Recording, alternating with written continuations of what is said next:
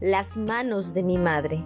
El otro día me quedé mirando fijamente las manos de mi madre. Ella estaba tendida sobre la cama, descansando un rato, y no se percató de mi entrada furtiva a su habitación. La miré de pies a cabeza, pero sus manos, sus manos me llamaron mucho la atención.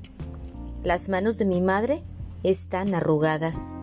Sí, están arrugadas. Sus manos se ven abultadas y con gruesas líneas de piel como con cordillos dispersos que se cruzan entre sí. De primera intención, sus manos me parecieron feas, pero me puse a meditar en lo que esas manos significaban para mí, y al mirarlas de nuevo, las vi hermosas, dignas, fuertes, como envueltas en una luz diamantina. Esas manos fueron tiernas y débiles un día, luego fueron creciendo y cobraron fuerza y se hicieron bonitas. Pero el peso de los años y el sello del trabajo las envejecieron y arrugaron. Ahora son manos de una mujer madura noble que se ha ido doblegando ante los ímpetus de la vida. Ahora me doy cuenta que yo amo esas manos. Ellas se abrieron para mí, para cargarme, para cuidarme, cuando apenas yo era un chiquillo.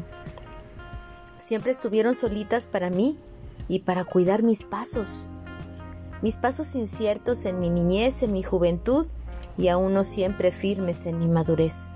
Esas manos prepararon con amor sin igual los alimentos que me dieron vida. Más de una vez apretaron la vara para castigarme por alguna falta cometida. Fueron manos constructoras que tenían el encanto de transmitir amistad e inyectar estímulo. Por los dedos de esas manos se derrama la luz de un corazón amante o fueron como hilos dorados que se entretejieron a mi alrededor para darme protección. En el hogar, esas manos se mantuvieron ocupadas haciendo mil cosas, siempre abiertas para hacer el bien. Ahora, ahora son manos temblorosas, arrugadas y sin mucha fuerza. Pero no han dejado de ser una inspiración para mí, porque ellas todavía se estiran para abrirme la puerta cuando vuelvo a casa para sostener la taza de café con que me obsequia durante mis visitas para ir a saludarla. Para que cuando las cuantas personas se acerquen a ella siempre hay una mano para dar. En la tela de la historia, las manos de las madres han hecho mucha labor.